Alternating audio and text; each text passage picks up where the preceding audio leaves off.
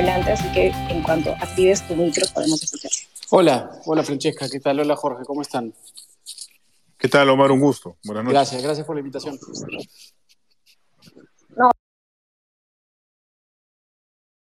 Gracias a ti. Omar, ¿cuáles son las expectativas ante la conformación, ante la confección de este primer gabinete ministerial de Pedro Castillo? ¿Qué crees, qué características debería buscar, consideras, el, presidente? Es una buena pregunta. Creo que tú le ibas a soltar nombres a, Mesías Guevara y no, no le, mencionaste que ya habían algunos rumores. He sido prudente, he sido prudente con la... Pero podemos hablar nombres eh, ahora. Bueno, yo no, no, he escuchado, supongo, lo que, lo que, se, ha, lo que se ha voceado eh, en torno sobre todo a... Bueno, lo que se ha venido voceando, ¿no? De eh, Ceballos en salud, Franque en economía y, hubo un rumor en la mañana de, que iba a ser una mujer al frente de la PCM, creo, no sé quién lo soltó sí, eh, bueno, está en PCM, eh, Ceballos en Salud, Franque o Segura en el Ministerio de Economía y Finanzas, Rodríguez Cuadros posiblemente a Cancillería. Y esos son los nombres que se van barajando. Ahora, no, no, no estamos diciendo que son confirmados, simplemente que son los nombres que se han estado especulando, digamos, ¿no? Pero Sí, sí. o sea, lo que creo que esos primeros, el primer anuncio, una cosa de, lo que sí podemos, este, creo que estar de acuerdo es que eh, la cobertura en torno al entorno, a, Castillo no ha tenido la exposición que tuvo Keiko en la segunda vuelta. Eh, sabemos un poco de, quién es eh, su entorno más cercano. Se habla mucho de que tiene, se apoya mucho en, en un entorno más familiar, eh, más este, de personas allegadas a, su, a, su, provincia, a su distrito, como un poco el equivalente de, de Vizcarra y su, su círculo moquehuano. Eh, pero lo que va a ser este, este primer anuncio, que pensé que era hoy, me dijeron que iba a ser hoy en la noche y parece que no, no, no, se, no, se, no, se, no se logró, es, este, es ver creo que lo, más importante va a ser el tira y afloja que, que, que, debe haber ahorita entre las distintas tendencias que hay alrededor de Castillo, ¿no? Eh, em, lo mencionó también José Carlos Requén en su columna la semana pasada, creo, de que hay un entorno familiar, está el entorno del partido, está la influencia de Verónica Mendoza y su partido, que, está más o menos reflejada en la presencia de Pedro Franque. Em, y creo que es como armar un rompecabezas, ¿no? Y, y, cuando veamos el perfil de ese gabinete, creo que vamos a tener una mejor idea de cuál es el verdadero poder de Castillo, se están manejando esos asuntos en, el fuero interno, ¿no? Dentro del partido. Eh, por lo menos, eh, por lo menos temprano, este Hernando Ceballos, que también está voceado pues para, para el titularato de, la cartera de salud, señalaba que eh, escuchaba opiniones de Cerrón, ¿no? Cerrón es, doctor, y, y, ya esto marca también, no sé, ¿no? Un, bueno, eh, la figura de Cerrón muy cerca a Castillo genera una serie de suspicacias, pues, ¿no? Porque Cerrón finalmente es el, secretario general del partido, en fin, la, persona que, ha llevado a Castillo hasta este punto, por lo menos como representante de Perú Libre, ¿no? Entonces, eh, creo que sería muy inocente pensar que, así nomás Cerrón va a alejarse de este círculo cercano eh, de, Castillo. No, es inevitable. Esa, esa, este esa pretensión de que, de que, que Castillo se desmarque de Cerrón, no, o sea, no tiene mucho sentido. Eh, se le está pidiendo al candidato presidencial que desmarque de su partido, del partido político que le llevó, está bien, es un invitado, ¿no? Este, no es que sea un militante, pero, eh, pero es el partido que ganó, ¿no? Entonces eh, probablemente tengan, tengan aspiraciones de tener control sobre algunos ministerios, llevar a cabo, implementar cualquier programa que hayan tenido, pensando, no sé, en las elecciones del próximo año, en cómo convertir esto de repente en algo más permanente, ¿no? Eh, y, no creo, yo creo que es como tú dices bien inocente pensar que Sarón no, no va a tener ningún papel, ¿no? Ni, como portero, como dijo, como dijo el propio Castillo. Eh, no, o sea, podrá esconder, no podrá ocupar realmente un cargo público, pero muchas de sus eh, de sus, o sea, su hermano está en el Congreso, sabemos que Dina Boluarte es más, de, esa órbita, eh, tiene sus, sus fichas, ¿no? Y probablemente vaya a usarlas si quiere usarlas. Eh, Omar, tú ponías en una columna en el comercio el poder en los márgenes, titulabas, que si afloran los potenciales conflictos, pones que se vienen sembrando en estos días, como la lucha en torno a la convocatoria a una asamblea constituyente o el presunto involucramiento de Perú Libre, específicamente Vladimir Cerrón y Dina Boluarte en el caso de los dinámicos del centro. Dices tú, lo más probable es que mantengamos la dinámica explosiva de los, del último lustro. Esto, estos, digamos, son estos temas centrales consideras que de acá al, no sé, no, quiero pensar más allá de fin de año, pero consideras que en esto van a ser los temas centrales, eh, el tema de investigaciones por casos presuntamente de corrupción, las propuestas que se hicieron en campaña, eh, queda un margen, digamos, para lo que pasa en estos días. ¿Cómo, cómo, cómo evalúas tú eso al día de hoy? Hoy día lo veo un poco más optimista en el sentido de, y eso es un poco lo que voy a escribir mañana eh, en la columna, es a ver, adelante. Pensar más bien, no tanto en un escenario de confrontación. Y lo hacía a propósito de varios eh, informes que han publicado en el comercio, Martín Hidalgo, Sebastián Ortiz, este, sobre cuál es la postura de las fuerzas dentro del Parlamento.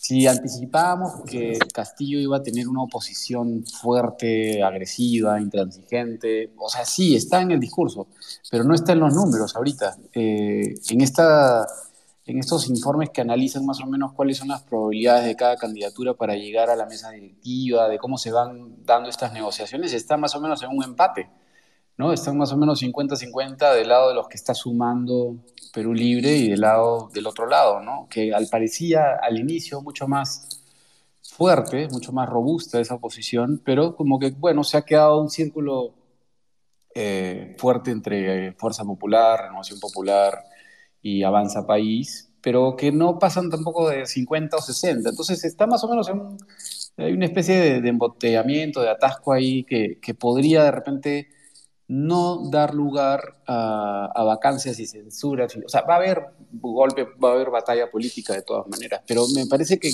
si se da eso, más, más nos pareceríamos a los últimos, a los 15 años anteriores, donde el Ejecutivo no tiene una mayoría, pero la oposición tampoco tiene la fortaleza que tuvo el Fujimorismo en el 2016. Entonces hay como un entrampamiento. Básicamente no cambia nada realmente. Ni Castillo ni Perú Libre pueden llevar a cabo todas las reformas que quisieran eh, adoptar, ni la oposición tendría los números como para censurar o vacarlo al propio Castillo. Lo que, lo que comentabas de, lo, de, de las puertas que se abren con la investigación, que sí es importante, creo que eso ayudaría, le podría dar un, ayuda a Castillo para eh, quitarse de encima Cerrón, si es que eso es lo que quiere, ¿no? es como un flanco abierto que tiene, y lo podría, desde el poder, podría sacrificarlo, ¿no? Pero... Ah. sí, dime. Ahora, Omar, ¿tú, ¿tú consideras que, que Cerrón realmente tiene este, este, este poder detrás de, de Pedro Castillo, como me parece que él mismo quiere hacer ver? O sea, el estar tuiteando constantemente, de alguna u otra manera jalarle la alfombra al propio Castillo o alguno de, los, de las figuras cercanas a, Castillo, el criticar de manera soterrada, por ejemplo, la presencia de Frank, como que es invitado, en fin, y, todas esas cosas. El, la, propia, el propio apoyo ahora mismo a esta figura de Roger este, Najar este, Bermejo también ha salido a apoyarlo, hay una fotografía con ellos diciendo que, bueno, que puede ser la bisagra o es la bisagra entre Cerrón y Castillo, que representa los ideales o ideario de la agrupación. O sea, e, e, eso, es un ejercicio de, no sé, de autobombo, por así decirlo, de una manera coloquial, para demostrar que tiene poder de decisión incluso. No sé, yo lo, o tiene mucho menos poder de lo yo que. Yo lo veo hasta casi como un troll en Twitter, ¿no? Parece que estuviese troleando, que se estuviese divirtiendo. Parece que soltara esos mensajes por fastidiar, por fregar, este, por moverla. Un poco haciendo ejercicio de, ese poder que se tiene, la agrupación o la bancada, por lo menos del Congreso, le dé la espalda al propio Castillo. Es una manera de presionar. Sí, pero también, o sea, cuando tuitea, yo no digo, con que a quién se está dirigiendo, ¿no? Eh, eh, eh, no sé si es este, o sea, es, una audiencia mucho más limitada, ¿no? Y que es un poco más susceptible en las redes sociales. Es un poco lo, también lo que aprendía de, Trump en, Estados Unidos, ¿no? De que creo que había cierto nivel de distancia entre lo que se decía en Twitter y lo que realmente pasaba en, en la vida real, en política, ¿no? Y puede que esté por ahí, pero también creo que tiene que ver con, con su forma de demostrar que, que, tiene cierta autoridad, ¿no? Y, y, de hecho, así no tenga, como te decía, así no ocupe un cargo, tiene, tiene congresistas, tiene por lo menos un número importante de congresistas que responden a él, ¿no? Que le responden a Perú Libre, otro número le responde más a Castillo, pero él tiene ahí un, un, grupo de, congresistas que, que, que, obedecen mucho más a Perú Libre que al propio Castillo, ¿no? Eh, Omar, ¿y qué mensajes crees que daría Castillo en caso se termine confirmando que Nájar va a la PCM?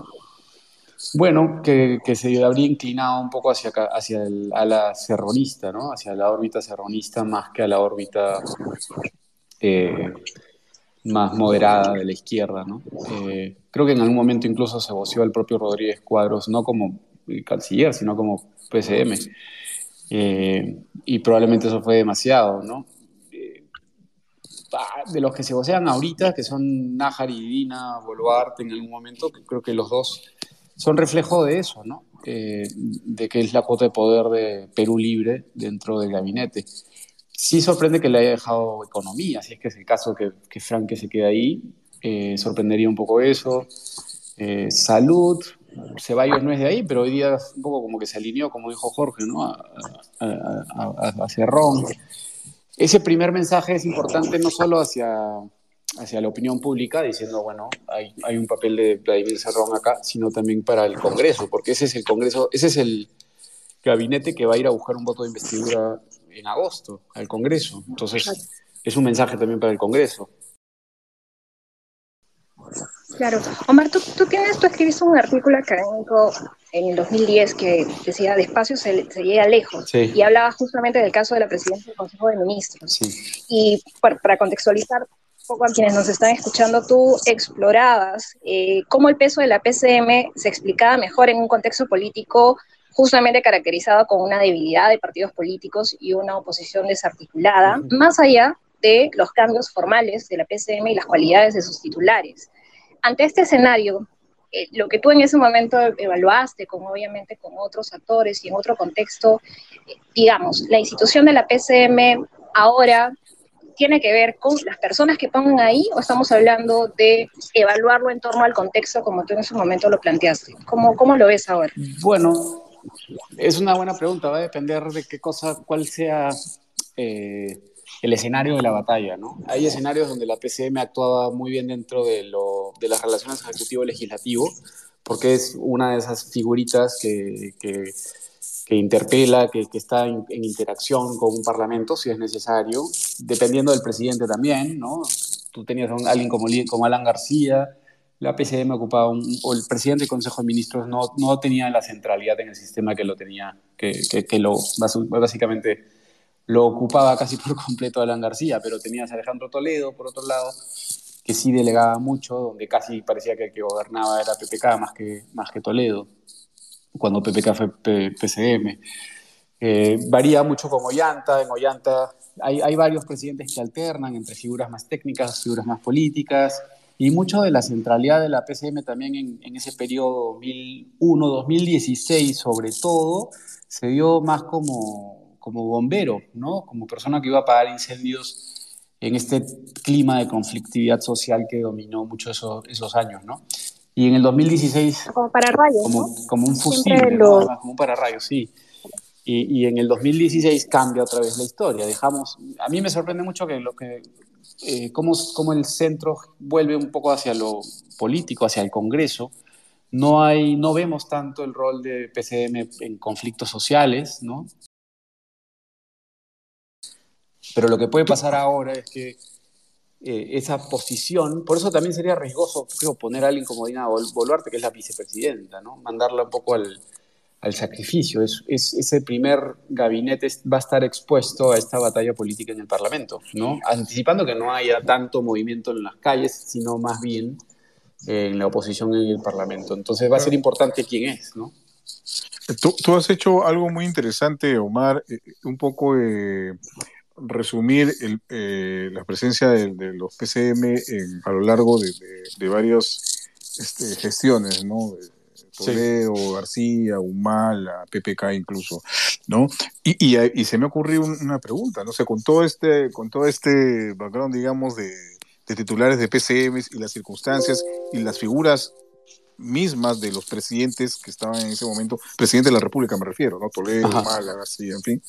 Eh, ¿Cómo cómo queda la figura de Castillo, porque Castillo no tiene, o sea, es un profesor de, una región, de un área rural, que no tiene conexiones, eh, digamos, con, élites como tenía Toledo, por ejemplo, como tenía de alguna manera eh, Humala, como tuvo Humala a través de, los ministros con los que se finalmente se, eh, se acercó, eh, como no tenía García, o como tenía García, por PPK, ¿no? Entonces, ¿cómo se puede articular un, gobierno y de hecho establecer una presidencia del Consejo de Ministros eh, fuerte, sólida, con la cabeza de un presidente del Consejo de Ministros que de alguna manera pueda también a dar estabilidad en medio de este vendaval que todavía se mantiene, o por lo menos un rezago de vendaval que se mantiene luego de esta segunda vuelta electoral va a ser bien complicado. ¿Cómo lo ves tú? Sí, sin duda.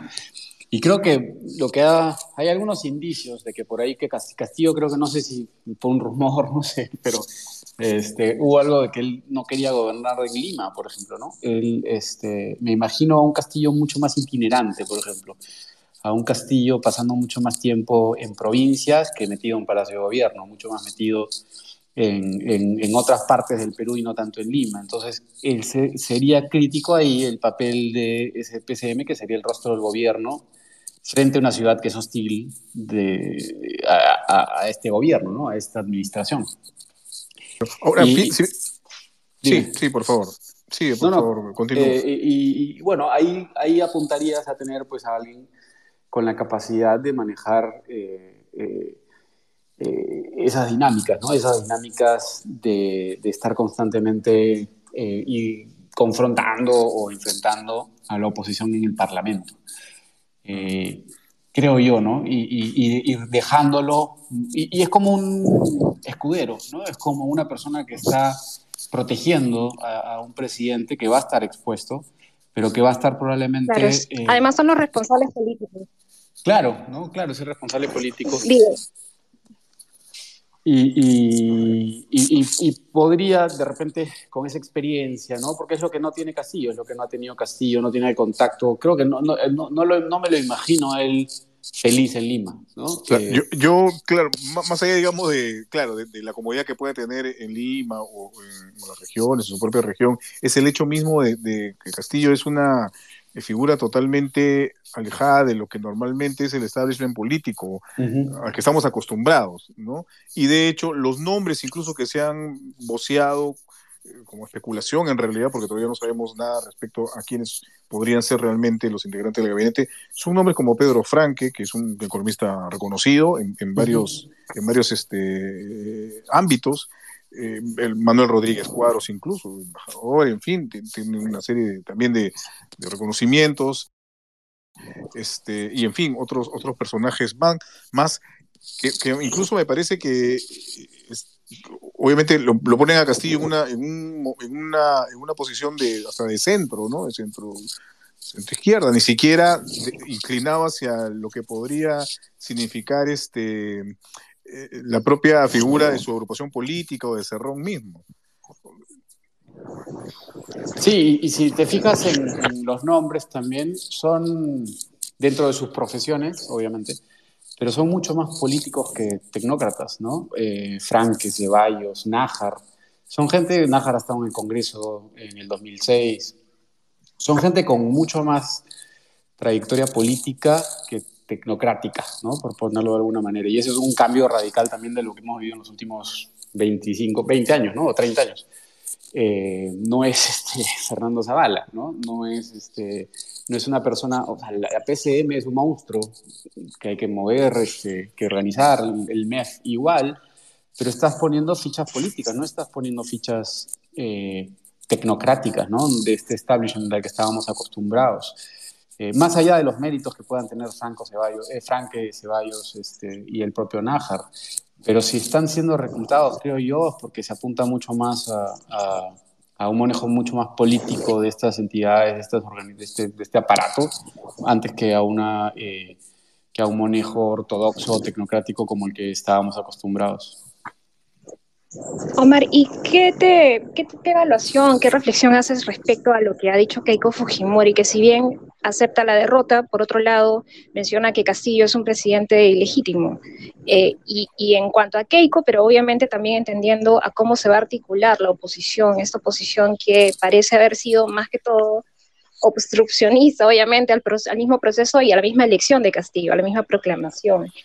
Bueno. ¿Cómo, cómo ves el tema de, la figura de Keiko y la oposición? Lo de Keiko es, es, es una despedida, creo. Eh, dejó sembrado un poco el mensaje. Eh, es un mensaje totalmente contradictorio, ¿no? No, tiene ningún sentido decir, reconozco porque lo dice la Constitución, pero, pero, pero no, no acepto, no sé qué juego. Yo, yo, yo, más bien, yo más bien, ayer que escuchaba eh, esa parte del discurso me pareció no, no este, contradictorio, sino más bien consecuente con lo que ha sucedido en los últimos cinco años, más bien. ¿no?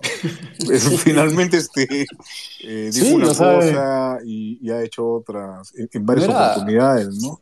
Sí, y no, claro, o sea, lo, creo que en el 2016 sí reconoció, dijo que, que habían incidentes confusos y, y soltó un par de cositas más, pero muy leves, ¿no?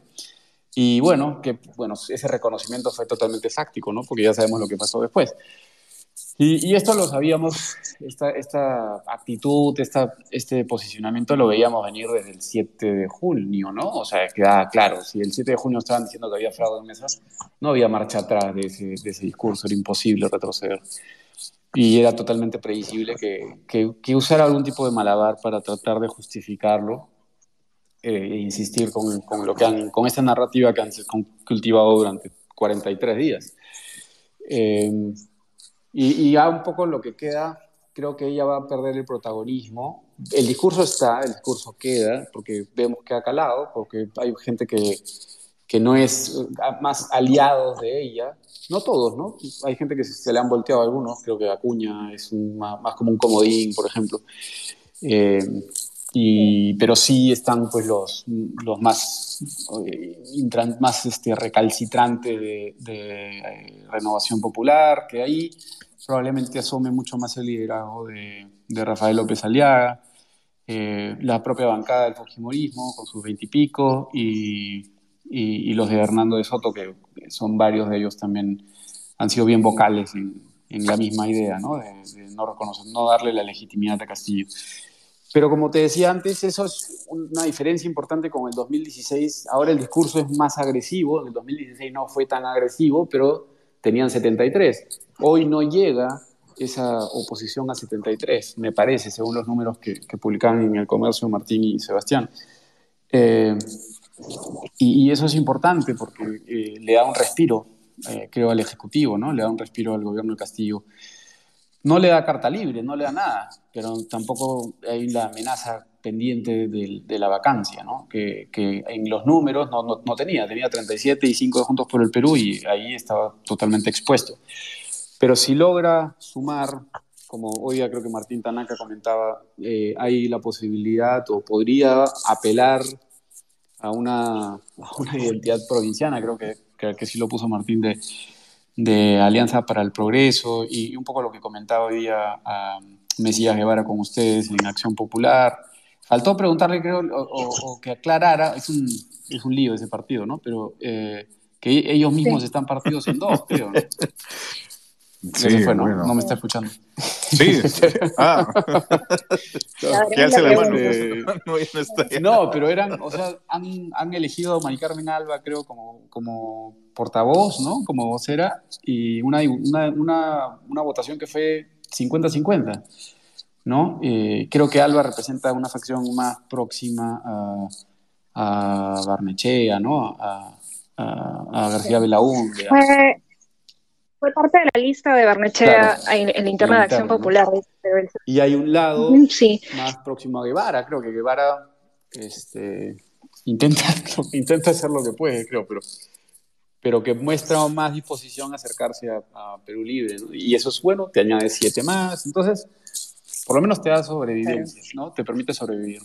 De hecho, Edwin Martínez, que también es congresista electo, criticó, al menos en una nota que en Expreso decía que Mesías Guevara era amigo de Vizcarra y que por eso estaba criticando la elección en el Congreso. Claro, ya se sienten obviamente unas fricciones bastante fuertes dentro de, la misma acción popular de la bancada. Sí, que,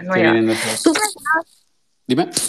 Mencionamos hace un rato interesante que como que la PCM ayudaría a Castillo a hacer un, contrapeso político, ¿no? Al sentir ese rechazo, al menos desde Lima, gobernadores de Lima. Vizcarra hizo algo que de repente no lo, hizo, no lo hicieron otros presidentes. Él, al, haber sido, perdón, gobernador regional, eh, buscó esa fuerza dentro de los gobernadores regionales. ¿A Castillo le bastaría eso? ¿Consideras para poder hacer también contrapeso político a la oposición o para buscar alianzas políticas y poder gobernar de manera más tranquila? ¿Sería una opción viable? Sí, sí, y sin duda. Y creo que, creo que la primera reunión que tiene, no sé si gobernadores o alcaldes, ¿no? Eh, tiene una reunión pues famosa, creo, en la que, en que ya, ya, o sea, en medio de todo el caos, un poco se le critica, se le, se le, Pero pasa la barra. cuestiona. Con... Ah, alcaldes, la Asociación de Municipalidades. El AMPE. Sí, no. Con Remurte, creo. se juntan, creo? No, no, me acuerdo dónde se juntan. Este... No, la de Paz de la Barra fue en Cieneguilla, me parece. Ah, no, no, se, se juntan con Paz de la Barra y con Molina de Miraflores y, y el de San Isidro también. No, pero hay una, creo, de repente me equivoco, pero creo que es que, que sí ha apuntado o, ha, dado señales. Él viajó a, ver a los gobernadores regionales a Cusco, sí, con Dina Boluarte. Y eso creo que es una, apunta un poco por eso, ¿no? Yo creo que va a buscar más, este, tiene la ventaja un poco de un partido que se origina en Junín, por ejemplo, ¿no? Eh, con bases fuera de Lima, que le puede, y, obviamente mucho de su éxito electoral ha estado precisamente eh, fuera de Lima también. Eh, y podría servirle como, una, como, una, como un apoyo importante, ¿no? Este, que, otros presidentes no han tenido, como tú dices, creo que Vizcarra un poco, pero no, no en esa dimensión, ¿no? Vizcarra creo que no, era muy solitario, ¿no? no mira cómo con sus, no, o sea, siempre le, le, hacía sombra a sus propios PCM también, bueno, un poquito con, con Salvador, pero, pero Vicente Ceballos era no era pues este, alguien que le hiciera competencia, ¿no? Él, él, capturaba toda esa, era más como Alan en ese sentido. Ahora, Omar, tú hablabas de, Keiko Fujimori y bueno, ¿cuál, ¿cuál es su posición luego de toda esta segunda vuelta y el discurso mismo que, que, ha calado y que probablemente se mantenga respecto a estas dudas que se han sembrado en, esta segunda vuelta electoral y los discursos más extremos, ¿no? Eh, digamos, protagonizados por Rafael López Aliaga y otras, otros personajes más de una derecha más bien extrema. Pero eh, también cabe esta pregunta que muchos se harán, ¿no? En, ese espectro, en, la derecha, eh, supongo yo, deben haber figuras que estén más bien en, el ámbito de la moderación, de la centro derecha, finalmente, ¿no? Que, que tengan sí una, una visión probablemente de, de una presencia empresarial fuerte en, el, Estado, en fin, pero que tampoco se llegue a radicalismos. ¿No? Eh, y, se me viene a la cabeza, por ejemplo, no sé, este comunicado de la Confiet, que, lo ha emitido hoy, día, me parece, o ayer no recuerdo, hoy día creo que ha sido, en el que más bien es un tono bastante moderado, que personalmente a mí me ha, me ha, me ha sorprendido, ¿no? Este, que más bien parece que abre una ventanita o da un atisbo de, que hay ahí un, intento de, acercar, de moderar las cosas, de apaciguar las aguas.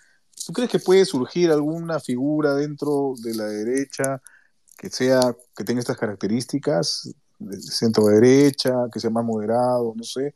Porque lo que hemos visto en realidad